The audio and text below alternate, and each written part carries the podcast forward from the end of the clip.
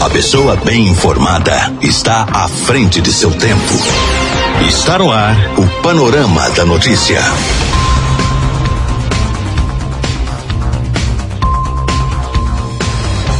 Olá, boa tarde. Hoje é sexta-feira, dia 25 de dezembro de 2020 e está começando o Panorama da Notícia, um programa jornalístico com abrangência regional do Alto Paranaíba.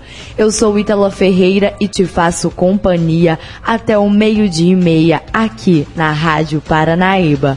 Fique ligado e muito bem informado. O nosso compromisso é com informação séria e imparcial.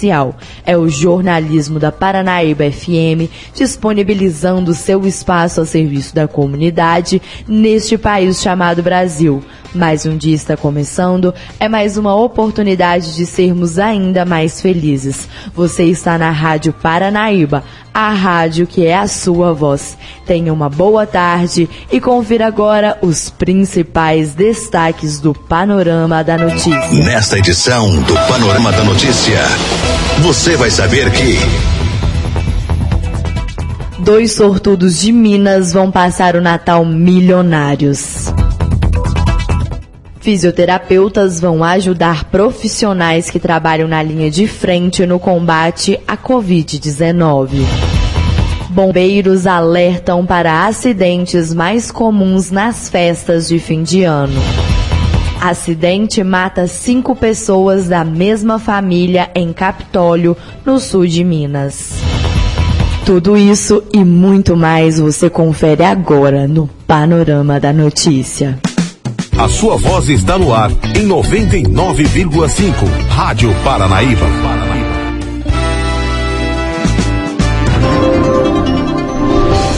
Minas Gerais é destaque na Rádio Paranaíba.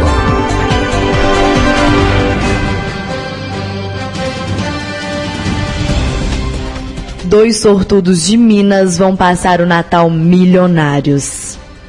O Natal vai ser mais feliz para dois juiz-foranos. Isso porque eles ganharam sozinhos os prêmios principais da Quina e da Lotofácil, sorteados na última terça-feira.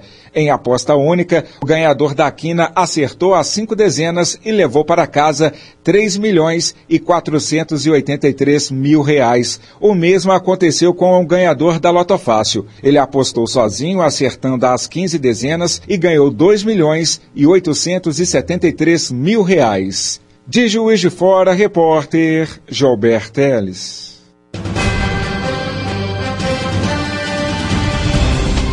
Fisioterapeutas vão ajudar profissionais que trabalham na linha de frente no combate à Covid-19. Cerca de 15 dias após cada feriado, tem um pico de internações nas UTIs dos hospitais. E esta situação, que só agrava o nível de contaminação do coronavírus, poderia ser evitada. Esse cenário é confirmado agora pelo presidente do Conselho Regional de Fisioterapia de Minas Gerais, Anderson Coelho. Aliás, o Conselho Regional de Fisioterapia aqui no estado tem um plantão para ajudar profissionais que trabalham na linha de frente no combate à Covid-19. Anderson Coelho faz um alerta à população para, dentro do possível, evitar aglomerações. Ele dá algumas dicas. Sem dúvida que, se a decisão for encontrar, não, não podendo evitar, então, essa confraternização, o teste ele pode ser bastante importante, um PCR, que é o mais fidedigno. A pessoa se resguarda, né, se preserva durante uns três dias antes, minimamente, e aí faz um teste e encontra no máximo umas 10 pessoas da família, é, preferencialmente no ambiente aberto, higienização das mãos, lavagem de mãos, álcool em gel o tempo todo, de máscara, tirando a máscara só para comer, mesmo assim com cuidado para não compartilhamento de talheres, e para não compartilhar. E aí o teste ele pode garantir de alguma forma que aquele grupo ali esteja mais protegido. O senhor lança um apelo à população em geral para se evitar aglomerações na medida do possível, né? Se não der para fazer agora no Natal, que as pessoas então tomem mais cuidado com as festas no período de Réveillon, que são as próximas. Sem dúvida que a população deveria estar evitando. Falta pouco para que a vacina que já está disponível chegue para nós. Né? Então, assim, é, para quem tinha que encontrar no Natal, o ideal seria ter ficado resguardado pelo menos uns 15 dias em isolamento para depois eh, encontrar o seu ente. Não deu para fazer isso? Que se resguarde para o ano novo. O senhor que trabalha em hospital percebe superlotação após os feriados? Como que tem sido essa realidade? A gente percebe sempre tanto nos hospitais quanto nas enfermarias, a própria estatística, né, os dados da epidemiologia da Covid-19, os índices de eh, disseminação, nos mostram que após feriados prolongados, né, finais de semana, fest, né, festejos, é, 15 dias após, os hospitais estão cheios, as enfermarias estão lotadas, as UTIs estão lotadas. Então, essa superlotação agora está chegando próximo ao pico de capacidade máxima dos leitos de UTI aqui no estado de Minas. Alguns municípios em que pese o governo do estado, depois de ter pedido para des, parar de desmobilizarem, foram desmobilizados. Então, agora estão tendo que contratar equipes. Então, é muito preocupante, principalmente as festividades de final de ano, porque as pessoas além de se reunir em grupos maiores, em ambientes fechados, que não deve acontecer, eh, também acabam eh, se desprotegendo dos cuidados por causa do, né, do consumo mais é, aumentado de bebidas alcoólicas. O Conselho Regional de Fisioterapia de Minas Gerais tem um plantão, né, que ajuda profissionais que estão na linha de frente no combate à Covid-19. Como que é feito esse trabalho na prática? Fisioterapeutas que são responsáveis pelo manejo da função pulmonar dos pacientes mais críticos da Covid-19 também no, na reabilitação, né? Tanto fisioterapeutas quanto terapeutas ocupacionais atuam no pós-Covid. É, eles têm muitas dúvidas e assim até mesmo pela escassez às vezes de material, de recurso humano, de medicação, de equipamento adequado. Então nós mantivemos um plantão com especialistas, né, do qual inclusive eu, eu, eu faço parte, né, e a gente fica é, online, né, no celular, WhatsApp, para tirar a dúvida desses profissionais. Falamos com Anderson Coelho, presidente do Conselho Regional de Fisioterapia e Terapia Ocupacional de Minas Gerais. Repórter Camila Campos.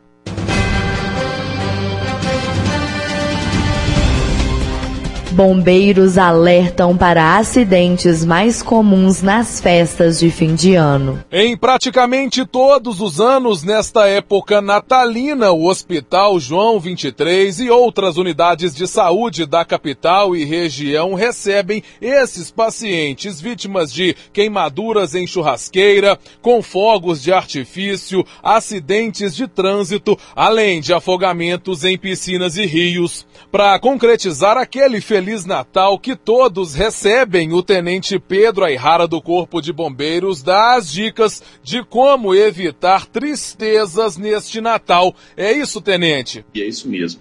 Esse final de ano ele merece um cuidado redobrado na prevenção de alguns acidentes. Os acidentes mais comuns atendidos pelo Corpo de Bombeiros Militar de Minas Gerais nessa época do ano são na seguinte ordem: em primeiro lugar, os acidentes automobilísticos muitas pessoas, infelizmente, elas acabam combinando a utilização de bebida alcoólica com direção e a gente sabe que essa é uma associação que resulta em acidentes. Então a dica de sempre é caso você faça o uso de bebida alcoólica nessa ceia, nessa virada de ano, prefira utilizar táxi, aplicativo ou pegar carona com um amigo que não bebeu e sempre também para aquelas pessoas que vão viajar, pegar estradas, não se esquecerem de respeitar o limite de velocidade, a sinalização das estradas e de fazer antes da viagem uma revisão adequada do seu carro, verificando especialmente o sistema de freios, o sistema de iluminação do veículo. E além dos acidentes de trânsito, quais outras ocorrências aí acontecem com mais frequência nos fins de ano? Além dos acidentes automobilísticos, nós temos uma índice, uma estatística muito grande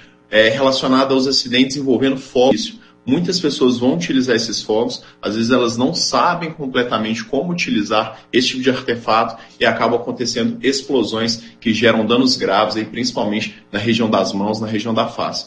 Em primeiro lugar, compre somente de um local autorizado, leia com cuidado o manual de instruções, a maneira correta de utilizar aquele artefato. E lembre-se sempre também de, no momento que você vai utilizar aquele fogo de artifício, afastar pessoas e animais que estejam nas proximidades para evitar qualquer tipo de acidente. Observe também se na direção ali do fogo de artifício não existe nenhum tipo de árvore, algum tipo de obstáculo, algum tipo de rede elétrica, porque às vezes a pessoa não observa o direcionamento do trajeto daquele fogo de artifício e acaba causando acidente. Além disso, tomar cuidado especialmente com as queimaduras. Nesse fim de ano é muito comum as pessoas fazerem churrascos, comemorações, prepararem ali alguns alimentos e é sempre importante que você tome cuidado no momento de manusear né, esses equipamentos. Ok, muito obrigado. Ouvimos o porta-voz do Corpo de Bombeiros de Minas Gerais, Tenente Pedro Ayrara. Repórter Clever Ribeiro.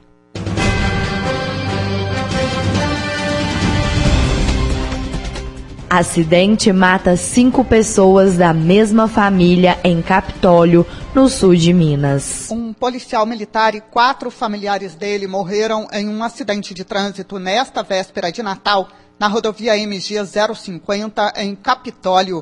O sargento Emerson dos Santos Oliveira, de Barão de Cocais, viajava com a esposa, filha, pai e mãe quando o prisma em que estavam rodou na pista e bateu em uma viatura da Polícia Militar Ambiental.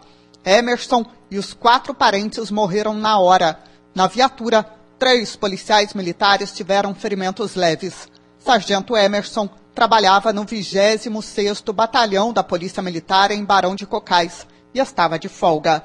Do sul de Minas, repórter Estela Torres.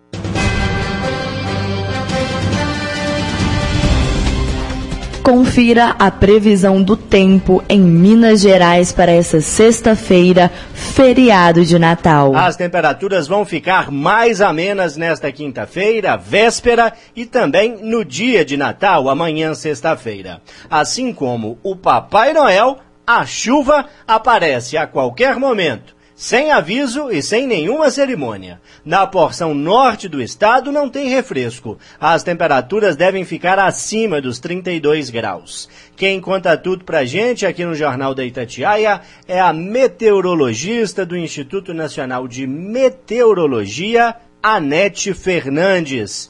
Ei, Anete, bom dia. Bom dia, João Felipe Loli e ouvintes da Itatiaia. Neste feriado de Natal, a tendência é de tempo instável com chance de chuva aí para todo o estado de Minas Gerais. Isso se deve à formação da zona de convergência do Atlântico Sul, que é isso, estabelecer o canal de umidade da região amazônica passando pela região centro-oeste e sudeste, mantendo umidade disponível em todo esse setor. Além disso, tem uma frente fria estacionária no litoral da região sudeste, especificamente no litoral do Rio de Janeiro. Isso intensifica a condição de formação de áreas de instabilidade, mantendo aí muita nebulosidade e chuva a qualquer hora do dia, nessa véspera de Natal, no noroeste, central mineira, na metropolitana, no oeste de Minas, em parte da zona da Mata e Rio Doce. No Triângulo Sul de Minas, a tendência é de variação de nebulosidade com momentos de abertura ao longo do dia e as típicas pancadas preferencialmente tarde e noite. Na faixa norte, norte, Jequitinhonha e Mucuri, a tendência é que o dia amanheça com um pouco menos de nebulosidade, ou seja, que amanheça com sol entre nuvens e que a nebulosidade aumente ao longo do dia, podendo aí no final da tarde e noite a gente ter as típicas pancadas de verão. A temperatura no estado, a mínima 13 graus, a máxima prevista de 34 para ocorrer em Araçuaí, né, no Vale do Jequitinhonha, e a mínima prevista para a região sul de Minas Gerais. Aqui na capital, a tendência é de céu encoberto a nublado, amanhecendo muito fechado e aí podendo ter momentos de mormaço ao longo do dia, mas com chance de pancada de chuva a qualquer hora do dia, justamente por conta dessa instabilidade associada à zona de convergência do Atlântico Sul. Para amanhã, Anete, sexta-feira de Natal, como é que vai ser o Natal dos Mineiros? Quase certo que chova no Natal, porque o Natal ele coincide com o auge do verão em Minas Gerais, tá? Então, como dezembro e janeiro costumam ser os meses mais chuvosos do ano, então é normal sim chover Natal e Ano Novo, é normal a gente ter pelo menos as pancadas típicas de verão, porque é a época de chuva no estado. A tendência é que a gente tenha um volume de chuva um pouco mais acentuado no noroeste central mineira, triângulo, né? Aí o triângulo volta a estabilizar também. Oeste metropolitana, Campo da Vertente, sul-sudoeste e Zona da Mata. Resumindo, apenas o norte o Vale do, do Jequitinhonha e Mucuri, que a gente espera aí amanhecer com um pouco menos de nebulosidade, mas que termine com as típicas pancadas de fim de tarde e noite. Repórter João Felipe Lolli.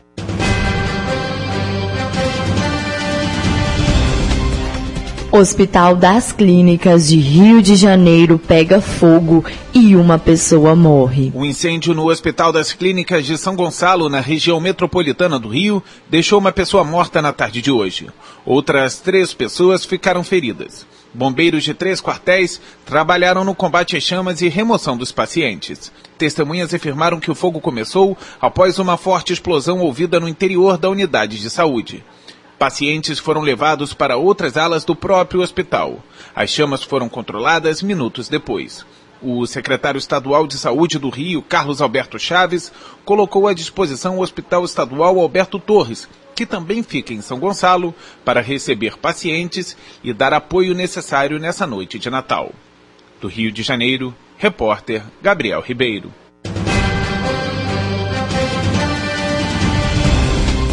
Confira agora o comentário do jornalista Carlos Lindenberg. No Jornal da Itatiaia, o comentário do jornalista Carlos Lindenberg. Lindenberg, como você analisa a escolha do nome que pode suceder Rodrigo Maia na presidência da Câmara Federal e os rumos dessa disputa? Bom dia. Bom dia, Kátia. Bom dia, Eustáquio. Bom dia, Lindenberg. Olha, Kátia, a escolha do deputado paulista Baleia Rossi, do MDB, como candidato do deputado Rodrigo Maia à sua sucessão, até que começou bem, do ponto de vista dos apoios necessários, viu? Mas pode não fechar como o próprio Maia queria, porque uma ala do PT, cuja maioria não fecha com Rossi, liderada pela ex-presidente Dilma Rousseff, está questionando a escolha por entender que Rossi, ex-líder de Michel Temer, trambou pelo seu impeachment. Maia, como ouvinte lembra, resolveu peitar no plenário o candidato do presidente Jair Bolsonaro para a presidência da Câmara, Arthur Lira, apoiado pelo Centrão, também agora dividido, de forma que essas questões internas do blocão que vai enfrentar Lira serão resolvidas na próxima segunda-feira, durante o encontro das lideranças de todos os partidos com Baleia Rosa em São Paulo. O argumento de Rodrigo Maia para enfrentar o candidato faixa branca é que o parlamento precisa ter independência para não ser apenas um apêndice do executivo, que é como os partidos que seguem essa linha entendem a candidatura de Arthur Lira, que arranca aí com a frente de mais ou menos 200 ou pouco mais do que isso eh, deputados, enquanto o Grupo de Maia, que aglutina a esquerda e mais alguns dissidentes, dentre eles deputados do PSL, partido que lançou Bolsonaro em 2018, contabiliza aí cerca de 260, 280 parlamentares, o que promete dificuldades para o candidato do presidente Bolsonaro. Curioso é que acima desses assentos partidários, ou seja, entre as legendas, o que costuma funcionar muito nessa hora são os assentos pessoais. E aí pesam as emendas parlamentares, ou seja, o dinheiro calculado em 6 bilhões de reais que o governo tem para liberar para os deputados que apoiaram o candidato Chapa Branca. É nessa hora que os chamados dissidentes, comuns em quase todos os blocos, sentem irresistível vontade de trair os acertos feitos entre os partidos. Suas emendas que o executivo libera ou não, a depender do voto prometido pelo deputado. Se ele confirma a intenção do voto, o dinheiro sai. Se não confirma, após a votação, o dinheiro não sai. É o jogo do interesse subalterno com o qual o governo conta para fortalecer o seu indicado, no caso, a Tulira de forma que a adesão ou não dos chamados partidos de esquerda, o grupo aí articulado por Rodrigo Maia, vai definir a sua posição final na reunião de segunda-feira em São Paulo, Eustáquio Ramos. Ô, Lindenberg, um outro assunto. Como é que foi o encontro do presidente Jair Bolsonaro com o presidente do Supremo Tribunal Federal, Luiz Fux, hein? Olha, Eustáquio, esse encontro de ontem à noite entre o presidente do Supremo Tribunal Federal, Luiz Fux, e o presidente da República, Jair Bolsonaro, é o primeiro que ocorre desde que Fux assumiu o Supremo, de forma que foi visto inicialmente como uma coisa meramente protocolar, mas pode não ser não, viu? Porque dificilmente dois chefes de poder se encontram apenas para tomar Guaraná.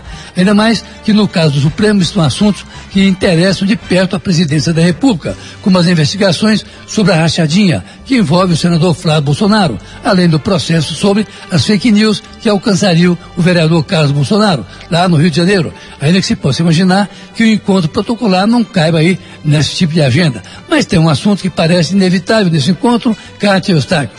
Vocês imaginam que o presidente Luiz Fux será capaz de defender, junto ao presidente da República, a reserva de mais de 7 mil doses de vacina contra o coronavírus, para imunizar, veja só, os funcionários do Supremo e do Tribunal Superior eh, de Justiça.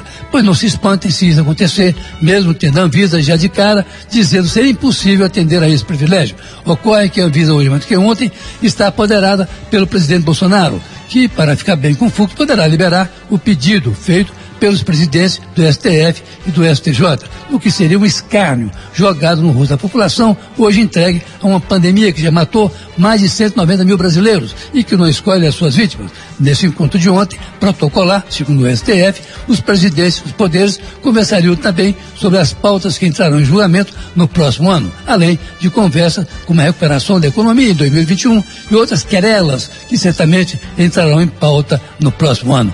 Prezado amigo, não promova aglomerações nesse Natal, principalmente. Use máscara e lave as mãos sempre com água e sabão. Respeite o distanciamento social. Olha, e um bom Natal para os todos que me ouvem. Caso Neberg, para a Rádio Itaqui. Esta é a Rádio Paranaíba FM 99,5. Música, informação, prestação de serviço. Nosso site paranaíbafm99.com.br. A sua voz.